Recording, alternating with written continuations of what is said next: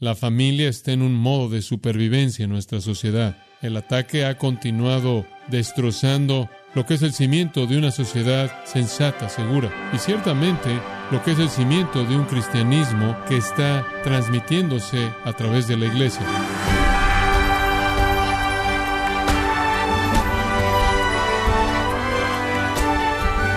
Bienvenidos a su programa Gracias a vosotros con el pastor John MacArthur.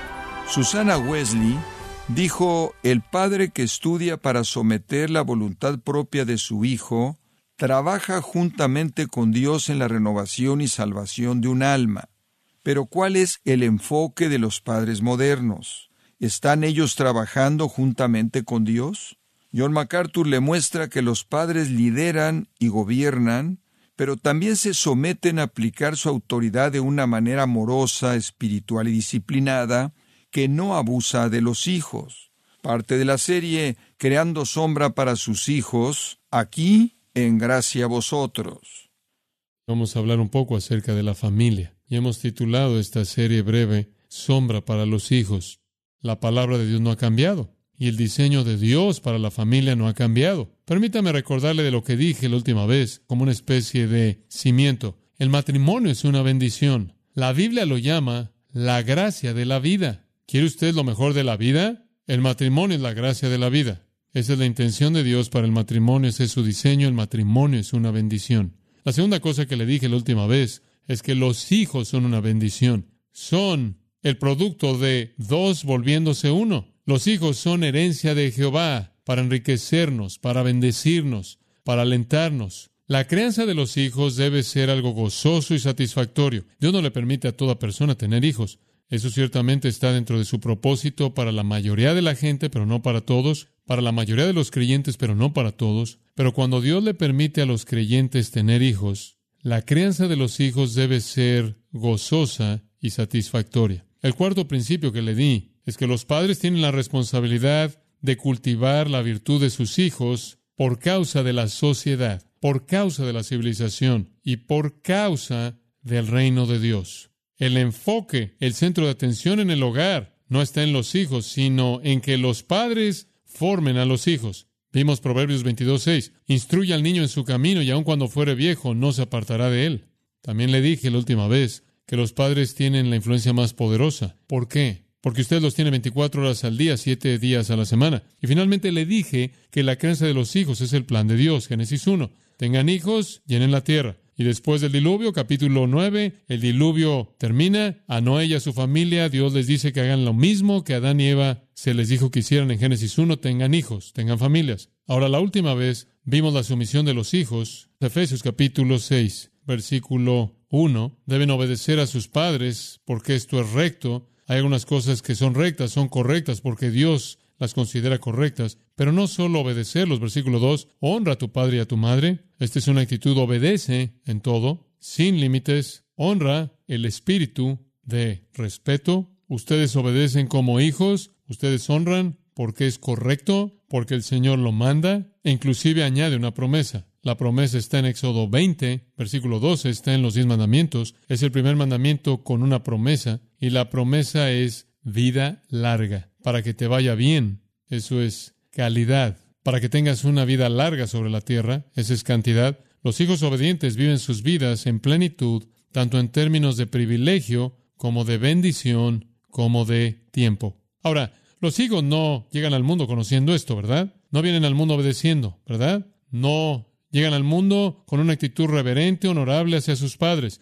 Es esencial enseñarle a los hijos estas responsabilidades porque usted está tratando de superar su naturaleza caída. Ese bebé pequeño precioso llegó a este mundo como un pecador, un pecador aterrador y un pecador potencialmente mortal. Ahora, hay personas que de hecho creen en lo que es llamado regeneración presuntuosa. Hay personas que creen que si usted toma ese pequeño salvaje y le rocía agua, él de pronto se vuelve algún tipo de santo. Y usted ahora puede presumir o dar por sentado que él es regenerado debido a su bautismo. Si usted está presumiendo que su pequeño salvaje es regenerado, usted está equivocado. Usted tiene una gran tarea como padre. Es una tarea incomparable. Su tarea consiste en caminar por esa línea tan delgada entre hacer enojar a su hijo y disciplinar a su hijo. Proverbios dice que el instrumento que usted usa para esto es una vara. Es correcto, una vara. Y si usted no usa la vara, como vimos la última vez, sus hijos van a crecer y van a traerle tristeza a usted, lo van a humillar a usted, van a ser una desgracia para usted. Se van a volver, Proverbios dice, desastres. Es esencial crear a un hijo disciplinado para ver la promesa de una vida de bendición y plena. Proverbios 4:10 apoya esta promesa. Dice, Oye, hijo mío, y recibe mis palabras, y se multiplicarán tus años de vida. Lea Proverbios 4, no voy a tomar el tiempo de hacerlo, lea Proverbios 4, lea Proverbios 5, lea la primera parte de Proverbios 7, simplemente sigue diciendo lo mismo. Escucha la instrucción, escucha la instrucción, hijo mío, escucha la instrucción. Cuando usted cría hijos obedientes y respetuosos, tienen la promesa de una vida bendecida y una vida plena. La tragedia de nuestra sociedad es que los padres están preocupados por cómo se ven sus hijos. Están preocupados por la moda, la apariencia física. Están preocupados por el mérito académico. Están preocupados por el mérito deportivo. Y aparentemente les importa muy poco su virtud. Pero el mandato del versículo 4 a los padres es muy directo. No provoquéis a ir a vuestros hijos, sino creadlos en la disciplina y amonestación del Señor. No es un mandato que tiene nada que ver con la ropa que usan, con lo que pueden lograr académicamente, deportivamente, económicamente. Todo tiene que ver con la disciplina y la instrucción con respecto a las cosas del Señor. Entonces veamos ese versículo 4. Así es como los padres deben someterse. Ustedes deben someterse a este deber. Esta es la parte de arriba del estándar de sumisión, de autoridad que sostiene a la familia. Los padres guían y gobiernan, pero también se someten a una autoridad ordenada por Dios, amorosa, espiritual, disciplinada, que no abusa de los hijos. En el día de Pablo existían ciertas actitudes que hacían que la vida para los hijos fuera peligrosa, como lo es en el mundo en muchos lugares en la actualidad. Existía lo que se llamaba la patria potesta romana. Esa es una frase latina para el poder del padre. Un padre romano en el tiempo en el que Pablo escribió esto tenía poder absoluto sobre su familia. Él podía vender a sus hijos como esclavos, él podía hacerlos trabajar en su campo, él podía encadenarlos, él podía tomar la ley en sus propias manos, él podía castigar, inclusive aplicar la muerte en su hijo mientras que ese hijo viviera. No había límite de edad para la patria potestas. Los historiadores nos dicen que cuando un niño nacía, era colocado a los pies de su padre, y si el padre se inclinaba para levantar al niño, significaba que él reconocía al niño y quería que viviera. Si le daba la espalda y se iba caminando, el niño literalmente podría ser dejado ahí aventado. Se ha descubierto una carta del año 1 antes de Cristo de un hombre llamado Hilario a su esposa Alice. Hilarion a Alice, su esposa. Saludos cálidos. Cuando usted recibe ese saludo en una carta de su marido, está en problemas. Esta es la carta. Debe saber que todavía estamos en Alejandría. Él estaba afuera. No te preocupes si cuando todos regresan yo me quedo en Alejandría. Te ruego que cuides del pequeño niño. Y tan pronto como reciba el sueldo te lo voy a enviar. Sí, buena suerte para ti. ¿Tienes un niño? Si es niño, que viva. Si es niña, aviéntala, deséchala. Fin de la cita. Los hijos que no eran deseados comúnmente se dejaban en el foro. Eran recogidos en la noche por personas que los cuidaban para que se volvieran esclavos y para llenar las casas de prostitutas ahí en Roma. Séneca dijo, matamos a un buey salvaje, estrangulamos a un perro loco, le metemos el cuchillo al ganado más enfermo y a los hijos que nacen siendo débiles y deformados los ahogamos. Entonces, ¿usted piensa que vive en un mundo difícil? ¿Eh? Pablo estaba hablándole a un mundo en donde los hijos, donde los niños eran abusados de manera severa y siempre lo son en el paganismo. La Biblia dice, y vosotros padres, ustedes padres, no provoquen a sus hijos a ira, no hagan nada que los haga enojar, críenlos en la disciplina y amonestación del Señor. Eso es opuesto a la sociedad, esa cultura, esta cultura, esa sociedad, esta sociedad. Los padres es el término pateres, palabra griega pater, normalmente usada para el nombre de las familias, pero a veces es usada para incluir a la madre. En Hebreos 11, creo que es el versículo 23, en donde se está refiriendo a los padres de Moisés, esta es la palabra que es usada. Entonces es una palabra que puede significar padre o inclusive puede estirarse para incluir a los padres. Ambos. Ciertamente incluye la idea de liderazgo del padre porque ha sido explicado eso en el capítulo 5. Él es el padre que guía. A él se le da el lugar primordial de liderazgo, pero también incluye a la madre. Esa es la razón por la que en Proverbios 4 dice, oye la instrucción de tu padre y de tu madre. Ambos necesitan estar involucrados en crear a un niño mental, física, social y espiritualmente. Han habido todos tipos de estudios que se han realizado de el desarrollo de los niños y básicamente han llegado a las mismas conclusiones. He recolectado algunos de estos a lo largo de los años y este es el resumen. La mayoría de los psicólogos y aquellos que analizan la conducta de los niños identifican cuatro factores necesarios para evitar el tener hijos delincuentes, hijos criminales. Uno, la disciplina del padre. Firme, justa, coherente, sensata. Dos, la supervisión de la madre. Con ellos en el hogar, cuidando de ellos, Tres, el amor del padre y la madre entre sí, el amor demostrado. Cuatro, la unidad de la familia. Estar juntos en la casa, en el hogar, sentados en la mesa, pasando tiempo para hablar de la vida, amar y reírse y llorar y hacerlo todo juntos. Otra forma de la misma lista vino de un psicólogo cristiano hace algunos años atrás, quien dijo, la clave para crear a hijos buenos se encuentra en las siguientes cinco cosas. Uno, ame. Padres con amor genuino el uno por el otro, que fluye hasta los hijos. Disciplina regular, coherente. En tercer lugar, coherencia. Ambos padres se quedan juntos, usan las mismas reglas, de manera coherente implementan esas reglas para que el niño entienda claramente lo que está bien y lo que no es aceptable. No hay un capricho y no hay un conflicto. Cuatro, ejemplo, en familias saludables, los padres no esperan que los hijos vivan al nivel de estándares que ellos no mantienen. Y cinco, y pensé que esto es interesante, un hombre como cabeza de la casa. Él escribe, la gran mayoría de los neuróticos y delincuentes crecieron en hogares en donde no había padre. O el padre estaba ausente o era débil y la madre era dominante. Usted puede ver que inclusive la psicología entiende, simplemente a manera de observación, que lo que la Biblia dice acerca de la creencia de los hijos es correcto. Ahora, específicamente, ¿cuál es la responsabilidad de los padres? Doble. Veamos el versículo 4. Y vosotros, padres, no provoquéis a ir a vuestros hijos. Eso es muy simple. No haga enojar a sus hijos. Colosenses 3:21 lo expresa de esta manera. Y vosotros, padres, no exasperéis a vuestros hijos para que no se desanimen. Usted literalmente puede quitarles la vida en desánimo. Usted puede hacer que estén enojados y estén frustrados. No provoquéis a ir a vuestros hijos. Por cierto, es usada solo aquí y en Romanos 10, 19. La forma del nombre significa irritación, una forma intensa de irritación que enfurece a los hijos. No haga lo que hace enojar a sus hijos y hace que se amarguen y se exasperen y se desanimen y se den por vencidos en tratar de agradar, tratando de entender la vida. Nuestra autoridad nunca debe ser abusiva, nunca irritante, nunca llevar a la amargura. ¿Cómo hace usted eso? ¿Cómo es que usted provoca a sus hijos a ira? Permítame darle unas cuantas ilustraciones. Hay muchas maneras en las que usted puede provocar ira a sus hijos. Hay muchas maneras para provocar a ir a sus hijos. Una, puede hacerlo mediante sobreprotección, y la gente lo hace. Nunca confíe en ellos. Nunca les dé una oportunidad de desarrollar independencia. Acorrálelos. Nunca les permita pensar por sí mismos. Cuando hacen una sugerencia, dígales que es torpe. Prívelos de alguna contribución. Hágalos sentir de segundo nivel. Mire, si usted quiere desarrollar a un niño saludable, ese niño necesita sentirse amado y que lo escuchan y que es oído. Él necesita poder o ella necesita poder expresarse a sí mismo o a sí misma. Poco a poco, así es como se refinan.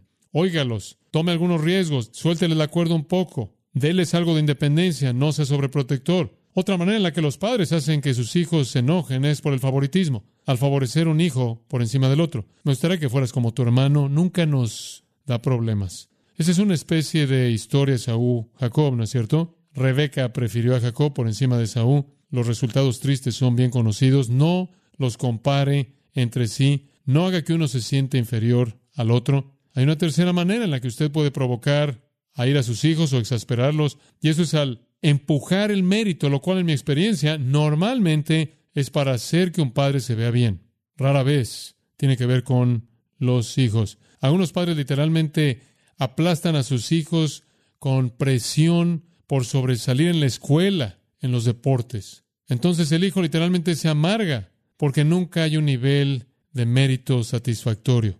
Es una de las razones por las que no me gustan los deportes organizados para niños pequeños y no me gusta la competencia académica para niños pequeños. Déjelos ser niños, déjelos fallar, déjelos hacer algo que no sea tan bueno como la mayoría de los demás y afírmelos. El empujarlos para que alcancen algo puede ser algo terrible, terrible para los hijos. los puede llevar al desánimo y al enojo. Y después cuando usted refuerza el fracaso al decir, nunca vas a llegar a nada, ¿por qué es que nunca ganas? ¿Por qué es que nunca eres el primero en tu grupo? ¿Por qué es que no sacas las calificaciones que todo mundo saca? Usted destruye el incentivo y usted destruye el sentido de bienestar y amor. Busque maneras de recompensarlos. No todos son capaces de alcanzar lo que a usted le gustaría que alcancen para que usted se vea bien. Otra manera en la que usted hace enojar a sus hijos es no sacrificarse por ellos. Hacerlos sentir como si fueran una interrupción en su vida, un intruso. Estoy ocupado, estoy ocupado, ¿podrías por favor irte? Me estás molestando. O si los dejas irse a una esquina y hacen su trabajo y luchan y usted está demasiado ocupado como para prestarles atención y usted los deja que hagan las cosas por sí solos, nunca hace cosas con ellos que quieren hacer. Me acuerdo cuando tuve una plática con un par de niños pequeños hace años atrás y uno de los niños estaba hablando con su amigo de su padre acerca de su padre, que le gustaba jugar con él y me acuerdo esta afirmación profunda que hizo el otro niño hablando de su padre, quien era un pastor de jóvenes, y él dijo, oh, mi padre nunca tiene tiempo para mí, él está demasiado ocupado con los hijos de otras personas. Aplastante. Usted tiene que hacerlo sentir como si son la persona más importante en su mundo. Llévelos a lugares a donde quieren ir, haga cosas con ellos que quieren hacer. Otra manera en la que usted puede hacer que sus hijos se amarguen y se enojen es al no permitirles crecer. Déjelos cometer errores. Déjelos crecer. Ríase cuando presentan ideas ridículas. No los condene. No espere perfección, únicamente progreso. Otra manera en la que usted puede exasperar a sus hijos es al descuidarlos, obviamente. Siempre pienso en la historia de David y Absalón. No descuida a sus hijos. Hablamos de eso un poco en el punto anterior. Permítame elevarlo un poco. Aquí hay una manera en la que usted realmente puede herir a sus hijos, una forma de abuso, mediante palabras amargas palabras amargas. Usted tiene el vocabulario más poderoso en la casa. Muchas más palabras están a su disposición para aplastar a su hijo de lo que su hijo jamás podría llegar a tener. Usted usa su vocabulario y dice cosas a sus hijos que usted nunca recibirá de regreso. Palabras aplastantes, palabras devastadoras, que rompen sus corazones. Y necesito también añadir la crueldad física. Algunas veces creo que el sarcasmo y el ridículo es peor que la crueldad física. Ahora, todo esto es un desafío para nosotros, ¿no es cierto? Es un desafío. Pero así funciona. Si un niño vive con crítica, aprende a condenar. Si un niño vive con ridículo, él aprende a ser penoso y temeroso. Si un niño vive con vergüenza, él aprende a sentirse culpable. Si un niño vive con intolerancia, él aprende a estar enojado. Por otro lado, si un niño vive con tolerancia, él aprende a ser paciente. Si un niño vive con aliento, él aprende la confianza. Si un niño vive con reconocimiento, él aprende a valorarlo. Si un niño vive con justicia, él aprende lo que es la rectitud. Si un niño vive con amor seguro, aprende a confiar. Si un niño vive con aprobación, aprende a disfrutar. Si un niño vive con amor y amistad, él busca encontrar amor en el mundo. Entonces no debemos provocar a ir a nuestros hijos. Ahora el lado positivo. Por otro lado, creadlos en la disciplina y amonestación del Señor. Creadlos en la disciplina y amonestación del Señor. Creadlos asume que no van a llegar ahí por sí mismos, usted lo tiene que hacer. No sucede por accidente. Usted, de hecho, podría comenzar al reconocer que crearlos en la disciplina y amonestación del Señor involucra dos cosas.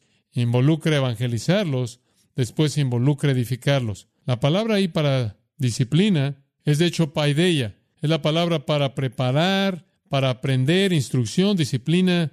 Disciplina como dolor conforme es aplicado un hijo. Realmente significa crear un hijo preparar mediante regla y mediante normas implementadas por amor y recompensas y disciplina y castigo. Usted hace todo eso. Susana Wesley, la madre de 17 hijos, incluyendo a Juan y a Carlos, una vez escribió, el padre que estudia para sujetar la voluntad personal en su hijo, trabaja junto con Dios en la renovación y salvación de un alma. El padre que permite la voluntad personal cumple con el trabajo del diablo hace de la religión impráctica, de la salvación inalcanzable, y hace todo lo que está en su capacidad por ahogar el alma y el cuerpo de su hijo en el infierno para siempre. Fin de la cita. Entonces, debemos crear a estos hijos, debemos disciplinarlos, crearlos en la disciplina, en la instrucción del Señor, nucesía. Significa instrucción verbal, escuche, con miras al juicio. Instrucción verbal con miras al juicio.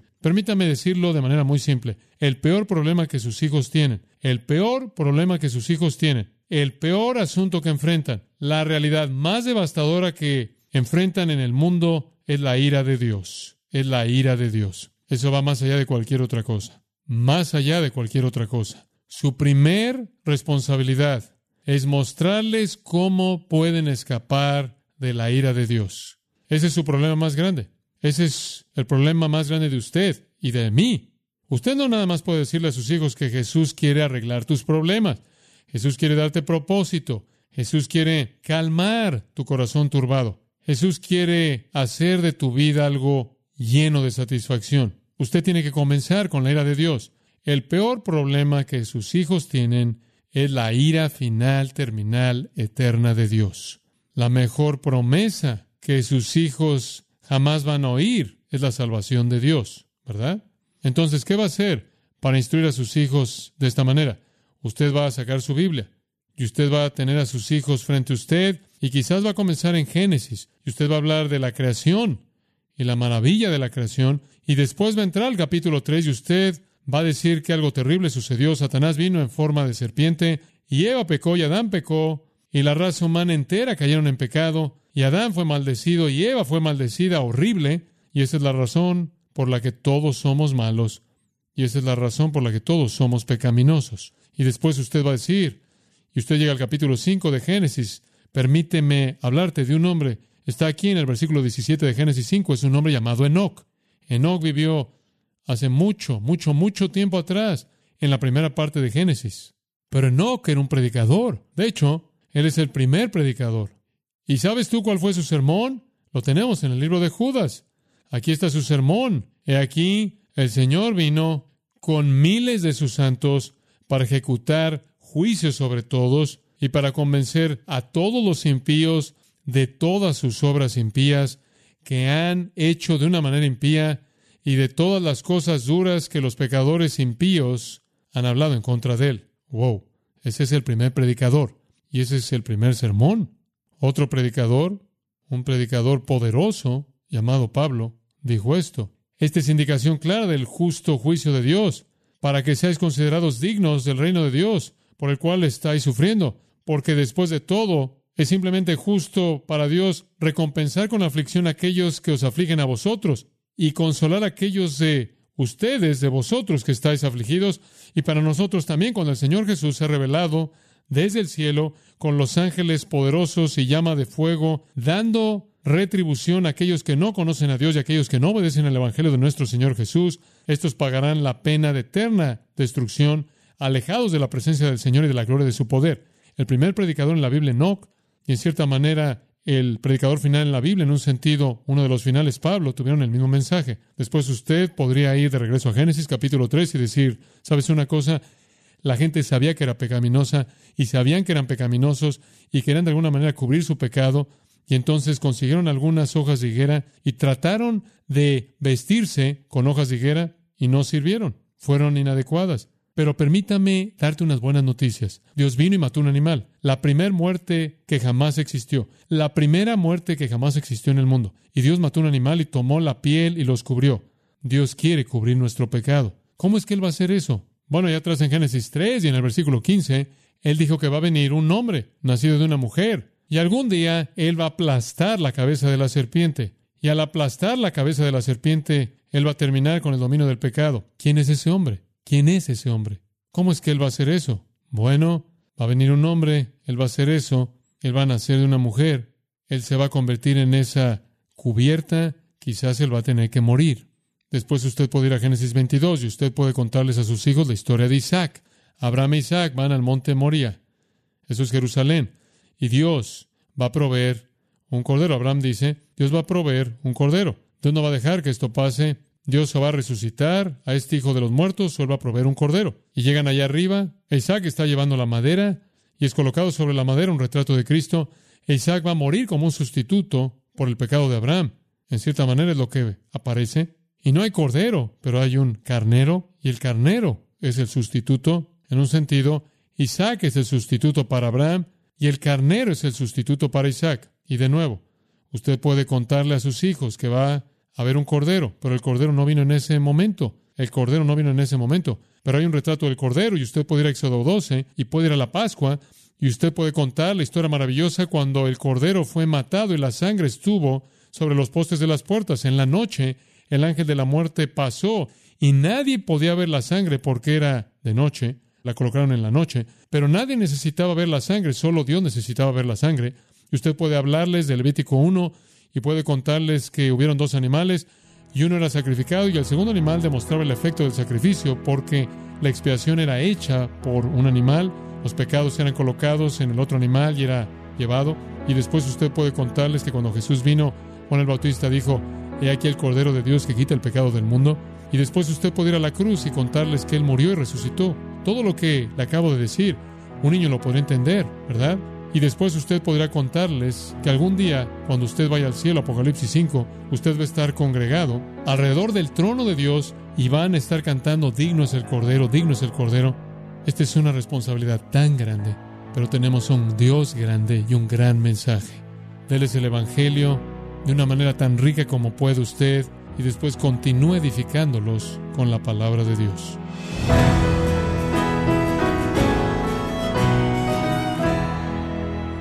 Hemos escuchado a John MacArthur enseñándonos que es esencial crear a un hijo disciplinado para poder ver la promesa de una vida bendecida. Como parte de la serie Creando sombra para sus hijos, en gracia a vosotros. Y quiero recordarle, estimado oyente, que tenemos a su disposición el libro Piense conforme a la Biblia, en donde John MacArthur y otros maestros confrontan la falsa visión del mundo que domina a la sociedad posmoderna. Lo puede adquirir en gracia.org o en su librería cristiana más cercana. También puede descargar todos los sermones de esta serie Creando Sombra para sus hijos, así como todos aquellos que he escuchado en días, semanas o meses anteriores en gracia.org.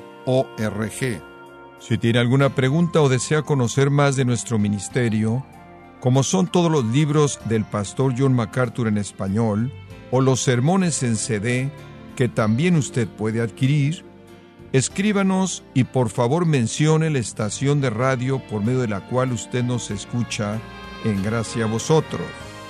Es importante conocer no solo el país y ciudad de donde usted nos escucha, sino también la radio. Para quienes contactan nuestro ministerio por primera vez, pueden solicitar una copia del mensaje de promoción sin costo alguno, un mensaje por oyente únicamente. Si usted vive en los Estados Unidos o Puerto Rico, escríbanos a Gracia Vosotros, P.O. Box 4000, Panorama City, California 91412. O puede escribirnos a través del siguiente correo electrónico radio arroba gracia.org. Y queremos agradecerle desde el fondo de nuestro corazón su tiempo y sintonía, y en nombre de John MacArthur y del personal de este organismo, invitarle para que nos acompañe en la próxima edición y así juntos continuar desatando la verdad de Dios un versículo a la vez, en gracia a vosotros.